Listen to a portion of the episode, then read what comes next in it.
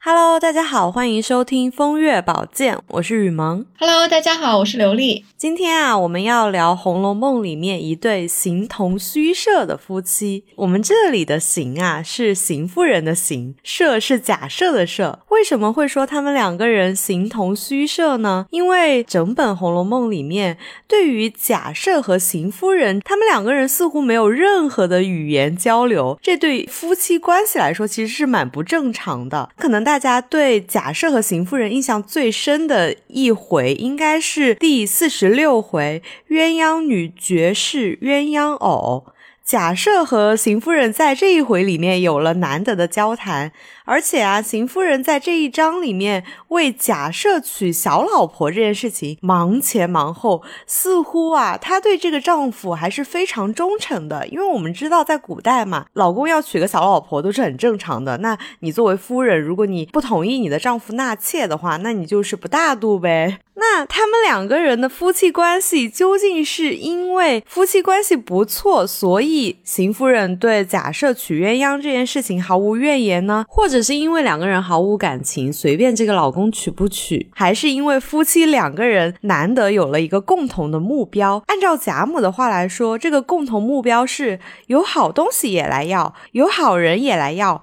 弄开了他，好摆弄我，这个就很值得深究了。邢夫人对于假设讨鸳鸯做小老婆，可能是一种比较复杂的心情啊。一方面呢，她自己是续弦，娘家一般，地位也不高，所以万事顺着老公的意思啊，这个是邢夫人的一个生存大法啊。其实按常理来说，老公娶小老婆。作为老婆来说，作为这个正房来说，就算是不明着反对，至少不会很高兴吧？再退一步，也不应该亲自帮老公去弄一个情敌过来呀。但是呢，另一方面，你讲的就有道理了，就是他们两个难得有了一个共同目标啊，鸳鸯的到来可能对他们夫妻是有好处的。这个好处啊，在贾母说他们的那句话里面就有一点暗示出来了啊，贾母就有点揭示了，为什么呢？贾母作为整个贾府地位最高的一个老人家啊，就权力最高者，一个老董事长，他当然是见过很多大家族抢家产、争宠的这种戏码。因为毕竟人都很难抵挡住财富的这个诱惑啊。对于贾赦和邢夫人这样有一点贪婪的这个晚辈呢，贾母其实也是心知肚明的，他知道他们会好东西也要，好人来也要。那这个好人啊，要打一个引号啊。仅仅是说鸳鸯长得好看，所以想讨小老婆吗？不完全是哦，因为鸳鸯是贾母身边的大丫鬟，她太知道贾母喜欢什么，不喜欢什么，她也知道老太太有什么体己钱，到底有多少家底，然后藏在什么地方，打算做什么用，老太太的意图可能鸳鸯都知道。而且鸳鸯在贾府办事的时候，基本上都是代表贾母说话的，所以鸳鸯对于上上下下的人也都非常的清楚，她应该是有一定的影响力的啊。把鸳鸯从贾母身边弄开。到自己房里来，这不就是加大了自己大房的一个筹码吗？就可以将来更加顺风顺水的多得到一点贾母的财产了。所以这句弄开了他好摆弄我，虽然是贾母当时的一句情绪化，就是有点生气哈，但是其实贾母猜的也是大差不差的。邢夫人和贾赦在取鸳鸯这件事情上，确实是有一个共同目标。至少，就算不是去得到老太太的财产，也是希望加大一点点他们大房在老太太眼中的一点影响力的。嗯，这里有一个最大的问题啊。假设既然是荣国府贾代善和贾母的长子，作为长子的话，他还袭了一等将军的爵位。他的嫡妻早亡后，他就娶了邢夫人为继室。邢夫人虽然是一个田房嘛，但是她也是一个明媒正娶的长房太太。按照常理来。说，这对夫妻应该是风光无限的。他们不管争不争这个家产，最终也是合法的首要继承人吧？这个问题其实值得讨论一下哦。嗯，关于贾府的爵位和财产的继承，其实还有一点点微妙的。本来呢，按照中国封建社会的这个儒家的制度啊，一般都是长子继承家业的。但是呢，在贾府里面呢，似乎不完全是这样。长子贾赦呢，确实是袭了父亲的爵位啊，也就是说，荣国公的爵位传下来到这一代是贾赦来袭的，却是个一等将军。但是作为母亲的贾母啊，却和小儿子一起住在正房，反而把大儿子贾赦赶到一个偏院去住了，这有一点点像是要把家产留给小儿子的意思啊。这种蹊跷可能是有两个原因的，这是我猜的，当然原因可能还有更多。第一个是曹雪芹可能又用了他惯用的满汉混血。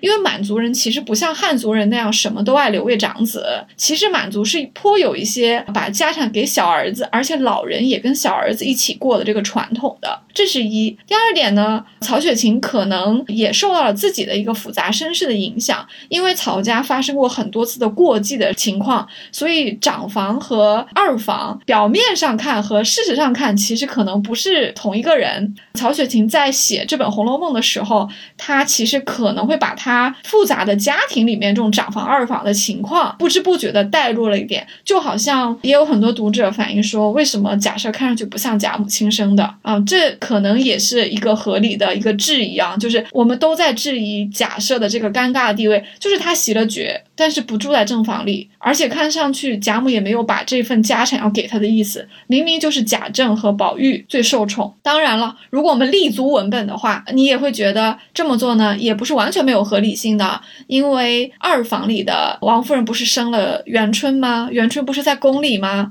既然贵妃是皇权的代表，她当然是超过了你们家族的一点小利益的喽。贵妃的父母跟老太太住不是正常的吗？人家可是皇亲国戚啊，那这个大老爷假设也没有什么好争的。但是这个也不完全说得通，毕竟黛玉进贾府的时候，假设就已经在外面住了，但是元春那个时候只是在宫里面，还没有封到妃。所以他的皇亲国戚的身份呢，还不是很明显。所以以上这些是我们对他的一些推测啊。而且我觉得贾母算是很聪明的折了个中吧，因为她把管理家务的这件事情交给了王熙凤来管，也就是二房王夫人的侄女，又是大房的媳妇儿，这就是一个很聪明的平衡的一个办法呀。没错，让王熙凤来管家，确实是有一个平衡大房二房的一个折中的思路在里面的啊。那贾母确实也非常的世故啊，因为一方。面，他选了长房的儿子媳妇，你看贾琏是不是对外，凤姐对内，对吧？所以长房的儿子媳妇。看上去是在管家，那其实是给了长房面子的。贾赦和邢夫人呢，应该觉得脸上有光，毕竟自己的儿子和媳妇遇到大事，难道还要不给他们俩请示吗？事实上呢，对二房呢也是有好处的，因为王熙凤是王夫人的内侄女，这个内侄女可是不一样的。林黛玉对王夫人来说可就是外侄女了，因为林黛玉只跟贾政有血缘关系，跟王夫人是没有血缘关系的。她对王夫人来说就是外侄女，所以他们的关系就会比较生疏。但是王熙凤可是王夫人的内侄女啊，这个内侄女可是不一样的。王熙凤要管王夫人叫亲姑姑，那你看。姑姑管一个侄女可得多好管，所以说选王熙凤来当管家。贾赦和邢夫人这边面子上也有光，但王夫人呢也很拿捏得准，因为侄女明明就是自己人，所以从这个角度出发呢，贾母选王熙凤管家是非常非常好的，确实起到了一个平衡大房和二房的一个作用啊。当然了，这个确实也离不开一个大前提，就是贾政这一支的长子媳妇，也就是李纨不适合管家，因为她是个寡妇，管家这个东西是。有外有内的，那既然家里没有个男人，寡妇媳妇也就不好管了。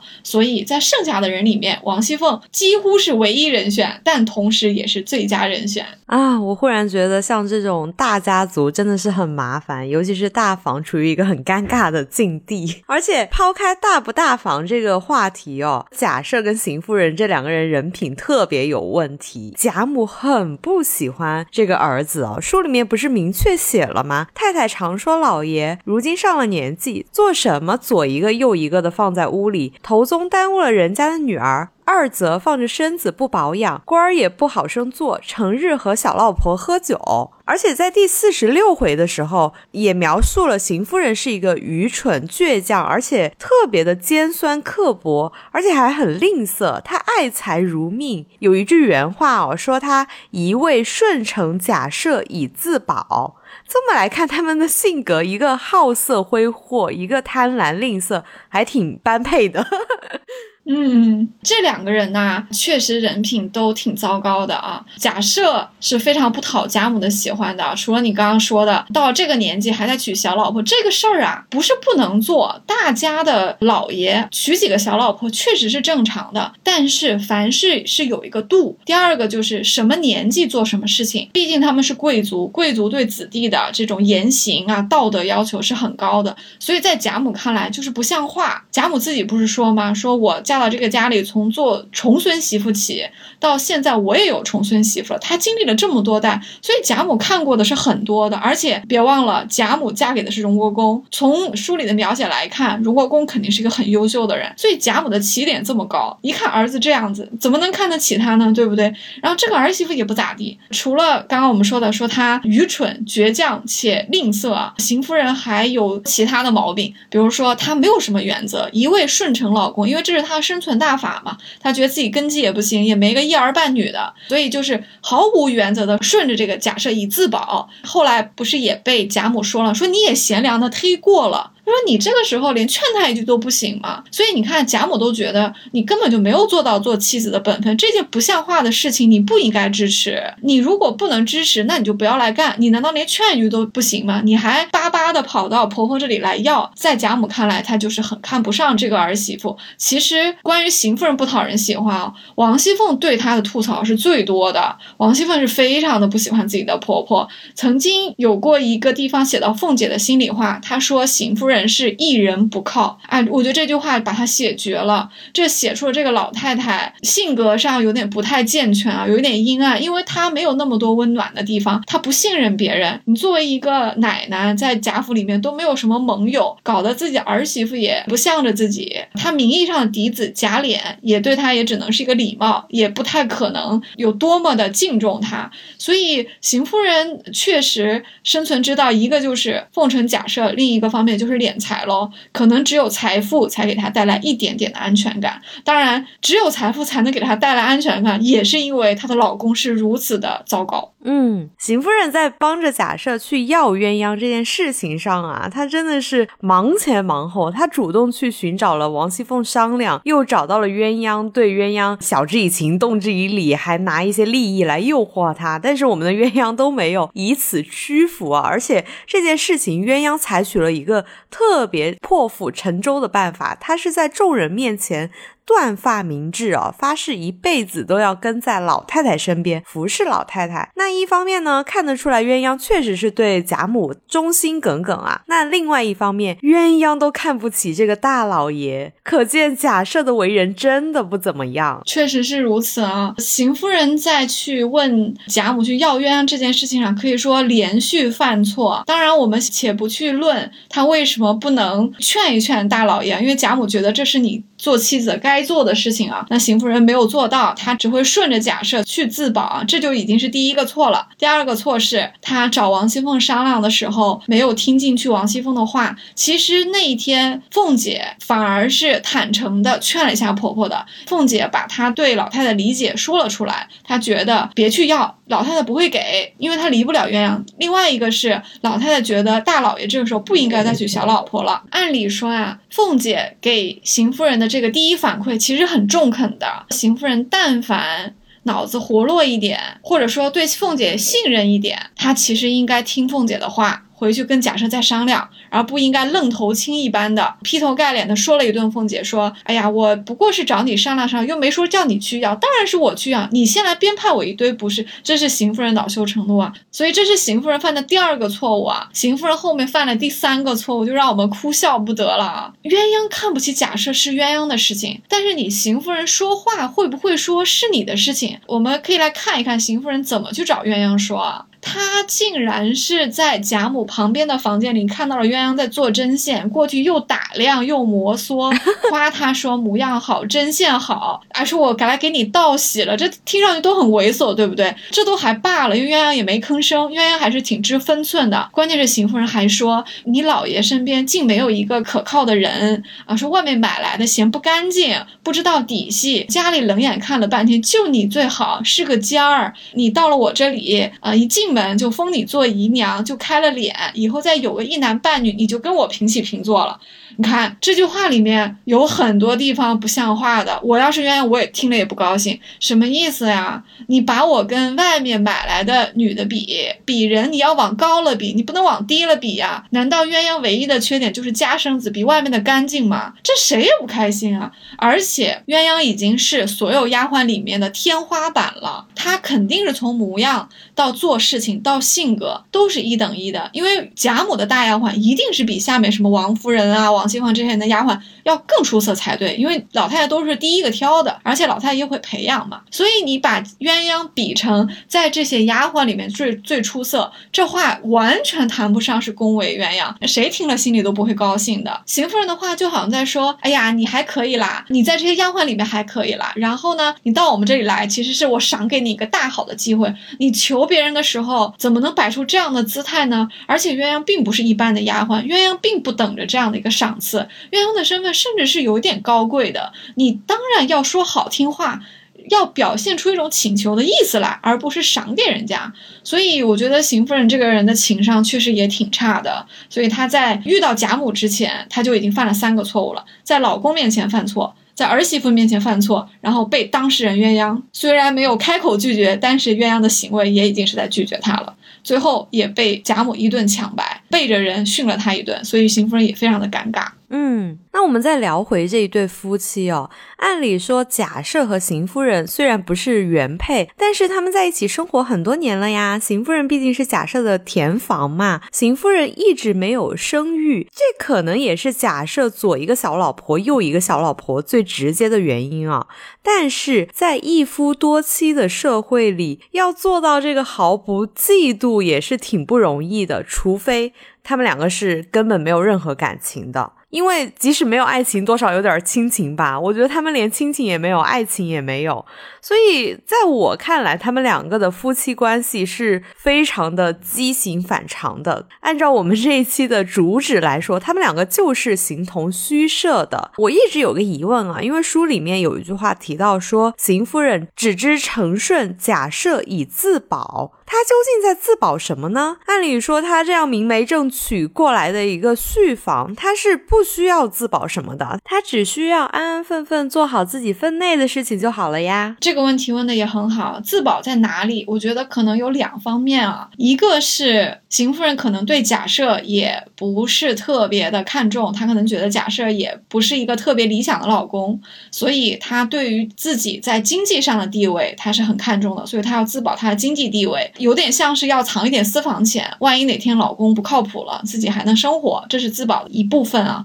另外一个就更直接了，就是保住自己正房的这个地位啊。因为邢夫人嫁给贾赦的时候，两个人年纪都比较大，所以呢，他们没有孩子，而且据这两个人的情况来看，邢夫人看来是没有什么魅力的，所以贾赦可能也就尽个义务，不是特别愿意跟他亲近的。他可能晚上还是去小老婆那儿睡，那邢夫人也没有机会有孩子呀。而且有没有？正房都不影响假设去做一个小老婆，又一个小老婆，因为在他们这样的国公爷的贵族府里面，是一定要有一个正房老婆在的。所以你也可以说，邢夫人是个礼仪角色，就是家里如果大老婆死了，就得再娶一个条件差不多的。那这个时候肯定不能像。原来的原配找那么好的家庭了，可能就要降格一点了，找一个普通人家的过来。那因为家里需要这样的一个正房，因为有很多的礼仪场合要出席。记不记得像秦可卿的葬礼是有很多的官客和堂客来的？还有就是像贾母的八十大寿这些的时候，因为来了贵夫人，家里是要有这样的奶奶去接待的，所以这个职位不能空缺，一定要找一个人来。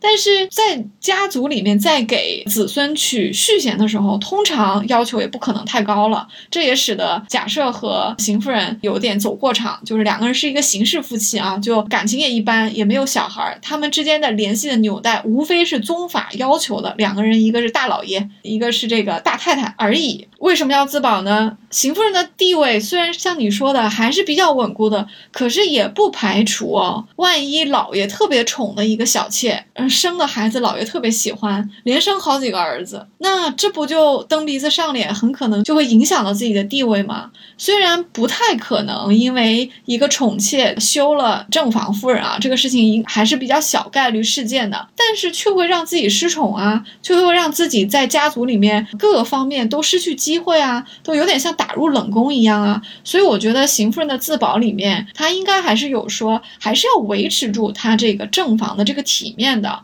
不能像你看，像对于王夫人来说，那因为她有几个孩子，虽然赵姨娘也有孩子，赵姨娘很受贾赦的宠，但是王夫人的家庭也好，还有王夫人本身的这个气质也好，还有她这生的这些孩子也好，使得王夫人不管什么时候都是堂堂正正的一个正房太太，她的地位就很稳固。但邢夫人其实没有王夫人那么多条件，所以对她来说，她自保的这个危机是要大一些的。嗯，怪不得古今中外很多坊间野闻都流行。说留不住他的心，好歹留住钱。邢夫人的不安全感是综合因素造成的，所以她最终选择了揽取财货为自得这个方法来保障自己的安全感，有点这个意思。其实，在我看来啊，邢夫人没有必要这样做。如果作为一个续弦的话，她好好的去做这个续弦，好好的做她的邢夫人。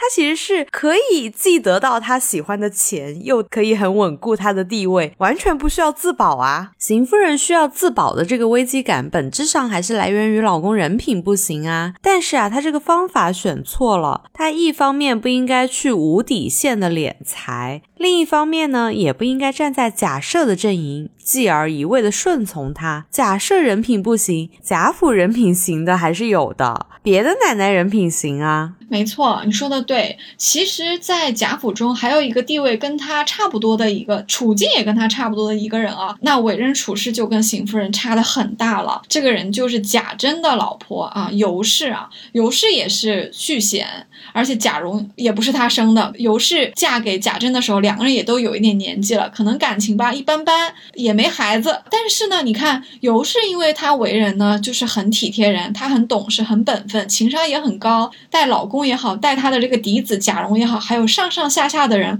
包括荣国府的这些长辈，尤氏都是非常有礼貌、非常善良的啊。所以你看，虽然尤氏遇到了儿媳妇和老公偷情，虽然她遇到了自己的两个没有血缘关系的妹妹，在贾府里面遇到了非常悲惨的结局，但是坦白说，以尤氏在贾府的这个人缘和情商啊，即便贾家败落，或者即便贾家的男人牵连了这个家庭啊，我觉得尤氏的处境。应该还是可以的，就是他自己的这个做人是给他争取了一个相对比较好的一个地位。以前我们也聊过，像平儿这样的一个通房丫头受委屈的时候，那还有那么多人帮她说好话，对吧？就这个世间还是有一点真理在。那邢夫人为什么就和尤氏差异这么大呢？邢夫人就不是很智慧，虽然她是田房啊，老公呢有点昏聩又好色，然后自己也没有孩子，但是邢夫人其实她也是有机会。坐稳她这个位置，而且讨人喜欢的呀。比方说，他的嫡子贾琏。其实贾琏是一个还不错的人的，在贾府里面，我觉得贾琏这个男人是及格的。贾琏对邢夫人都是非常客气、非常礼貌，都是叫他太太的，就是他是把邢夫人当做嫡母带的，这个是封建社会的礼法的要求，而且我觉得贾琏是做到的。所以说，这个儿子的品行是端正的，至少在孝道这件事情上。那媳妇也是啊，这个媳妇虽然很能干、很泼辣，似乎有点不是特别看得起婆婆的出身啊，但是我觉得王熙凤是一个很识人的人。哦，王熙凤眼特别尖。王熙凤是一个你对她好，她就对你好；你对她不好，她就对你不好的人。所以王熙凤需要争取，贾琏需要安抚。那这样的话，一个儿子一个媳妇不就都是自己人了吗？嗯，抛开邢夫人的人品不谈，邢夫人真的是选错了盟友啊！因为她选的是顺承贾赦以自保。她如果不选贾赦，她选别人的话，她这个家族的利益，她是能保障自己的。没错，盟友找错了。这个老公人本来就不怎么样，你怎么能跟他结盟呢？刚刚我们也说了，这个儿子其实还是不错的，这个媳妇又能干，对不对？而且儿子媳妇现在是在管家呀，你把他们两个人团结好了，就团结了好多人。比如说儿子媳妇团结好，老公不敢把你怎么样。其次，儿媳妇是二房太太王夫人的内侄女，而且贾琏也是在贾政那边做事的，因为荣国府其实是贾母带着二房在住的。书里也提到说贾琏。其实在他叔叔手下做事情，所以那你看二房就也站在你这边了，而且贾母那当然也就是你的盟友了。如果通过团结这个儿子和媳妇。就可以团结这么多人的话，那何乐而不为呢？这件事情才是更有情商的一件事情。不过你说王熙凤能看得起邢夫人吗？毕竟邢夫人不是来自四大家族之一呀，相对于王家来说，也没有很硬气的背景，差得远了。我们前面大家讲到一点，说王熙凤好像不是很看得起这个婆婆。王熙凤其实娘家应该是比较好，因为她毕竟是四大家族里的王家来的啊。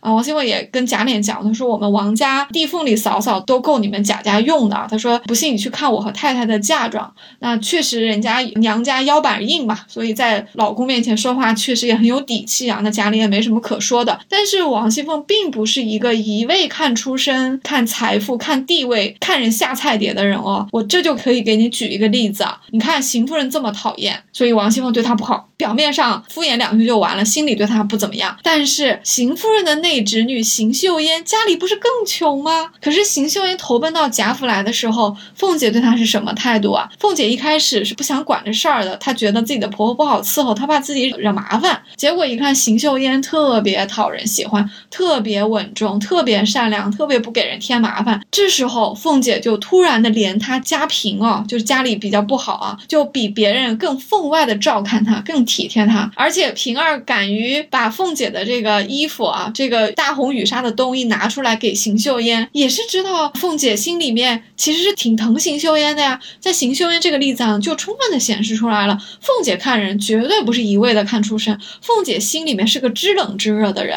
所以从这个角度出发，我觉得邢夫人一开始就错了。她不应该因为自己的出身也好，就嫉妒自己的儿媳妇，或者说儿媳妇比自己出风头，就怎么怎么样给她使绊子一样，她都不应该有这样的想法。儿媳妇如果体面是自己的脸面，自己更应该跟她搞好关系才是。当然，这个可能是有一点为人处事的一些道理了。我们要给听众讲一点人情世故。这 里假设她不是老是意气用事嘛？她在要鸳鸯不成之后，她就很少去。给贾母请安了，倒是邢夫人真的是兢兢业业的在自己岗位上做好了这个角色。其实说到假设要鸳鸯失败啊，我们这里还可以补充一个细节啊，就是假设碰了一鼻子灰之后，其实并没有善罢甘休的哦。他这个小老婆啊，是一定要弄到手的，管他是买的还是家里要的。所以他后来是花了八百两银子去买了一个姑娘叫嫣红。后来在放风筝的时候又提到一个大老爷房里的娇红，可能是。抄的时候的笔误啊，我觉得应该就是一个人，不太可能在这么短的时间里买两个丫头啊。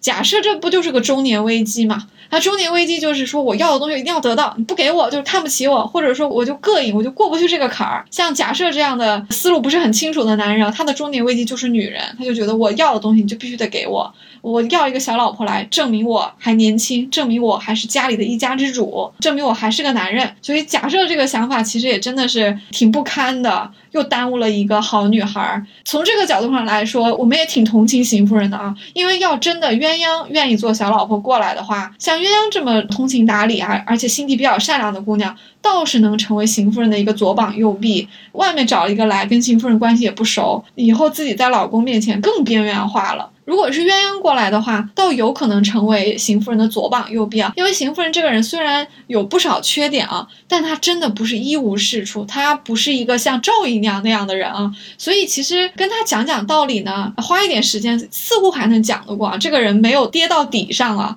但是鸳鸯不肯来啊。假设又娶了一个。小老婆还是外面来的，跟自己一点关系都没有，所以我觉得邢夫人这个尴尬人，尴尬事没办好。但是呢，老公又要执意娶小老婆，所以她还是在这个大房里面的这个夫妻关系里面就又被边缘化了一点，因为她要鸳鸯不成嘛，必然是在贾母面前留下了不好的印象。那老公可能也会有点埋怨她，觉得她办事不力，害得自己也被老太太一顿批评。这对夫妻之间可能这个嫌隙啊又大了一点。再加上啊，邢夫人还记上了贾琏和王熙凤的仇，你说这是不是又给自己树了好多的敌人？哎，邢夫人张罗了半天，还弄得里外不是人，还不如得罪一边，保全自己算了。不过总的来说，第四十六回。鸳鸯女绝世鸳鸯偶，看起来是在以鸳鸯为主角在写啊，但是在我的角度来看，其实是围绕着假设邢夫人都力争要娶鸳鸯这件事情来反讽假设和邢夫人人的夫妻关系一点鸳鸯的寓意都没有。所谓的夫妻鸳鸯和睦，在假设和邢夫人面前就是形同虚设的啊！他们既没有得到鸳鸯相伴，他们的夫妻生活也没有如同鸳鸯一样鸳鸯合璧。哎呀，我这段话听起来好像外国人的中文考试哦。